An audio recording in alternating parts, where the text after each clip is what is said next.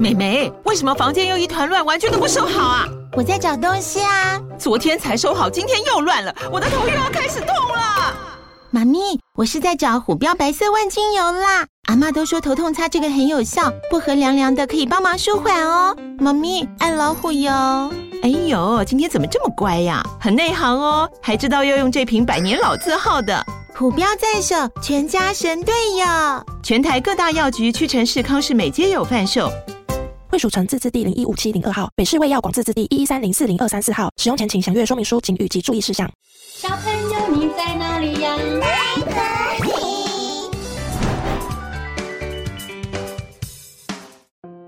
大家好，我是佳佳老师。小朋友，元宵节就快到喽，你们知道为什么元宵节要提灯笼、吃汤圆吗？今天就让我们一起来听元宵节的传说。在很久很久以前，天庭上有一只很美丽的神鸟，那是天帝最喜欢的一只鸟。它有着五彩缤纷的羽毛，在空中飞翔时，就像彩虹一样美丽。有一天，神鸟因为贪玩，不小心迷路而闯入人间。此时，有一位猎人正好在森林中打猎，他抬头望见神鸟，哇！我从来没见过这么漂亮的鸟，如果我能把它射下来，一定可以卖个好价钱。呵呵。于是猎人举起弓箭，一箭射出，神鸟哀鸣一声，便从空中坠落了下来。后来天帝发现他的神鸟不见了，非常生气：“鸟呢？我的鸟呢？”我最爱的鸟去哪了？来人呐，快去把我的神鸟给找回来！天兵天将收到命令后，四处寻找，最后终于在人间发现了神鸟的尸体，并将此消息回报给了天帝。天帝得知消息后，更加生气了。可恶，这真是太可恶了！区区凡人。竟然如此大胆！来人呐，给我在正月十五日那一天降大火于人间！我要让这些凡人都尝尝我的怒火。天帝有一位小女儿，心地非常善良，他不忍心看见人间百姓因此无辜受难，于是他便偷偷下凡，将天帝的计划。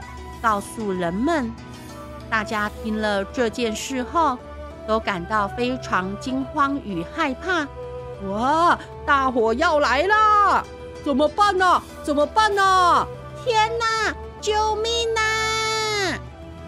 就在这个时候，一位聪明的老人想到了一个办法。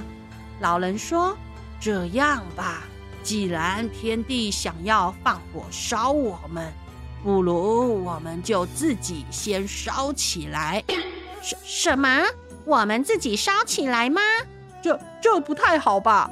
我我不想烧自己耶。老人笑着说：“哈哈，听我说完。我的意思是，我们只要在正月十四、十五、十六日这三天，大家一起挂起红灯笼，点爆竹。”放烟火，这样一来，大地上到处都是红彤彤的一片，天地就会以为我们人间已经燃起大火，自然也就不会再放火了。大家听老人这么一说，都开心了起来。对耶，这真是个好主意。这样我们就不用真的被大火烧了。太好了！我们有救了！说完，大家就赶紧回家准备。很快地，在正月十四日这天晚上，人间的大地就变成红彤彤的一片，到处烟火纷飞，爆竹声响彻云霄。天帝听到声响，好奇地往人间一看，哇，这是怎么一回事啊？人间怎么烧起来了呢？就这样，人间的大火持续燃烧了三天，天帝非常开心，哈哈哈哈！我都还没降大火，人间就自己烧了那么久，这真是太痛快了，哈哈哈哈！于是。天帝心情大好，不再追究神鸟的事，后来也就没再降大火于人间了。而人间的百姓也因此保住性命，大家欢天喜地。哦耶！我们活下来啦！哈哈哈！真是太好了！万岁！万岁！后来人们为了纪念这个日子。便将正月十五日定为元宵节，还特地做了一种叫做元宵的食物，也就是我们俗称的汤圆。圆圆的汤圆象征着全家人团团圆圆。从此以后，每年的正月十五日，家家户户都会提灯笼、点爆竹、放烟火，阖家团圆，相聚吃汤圆。庆祝这个以智慧战胜天地的日子哦！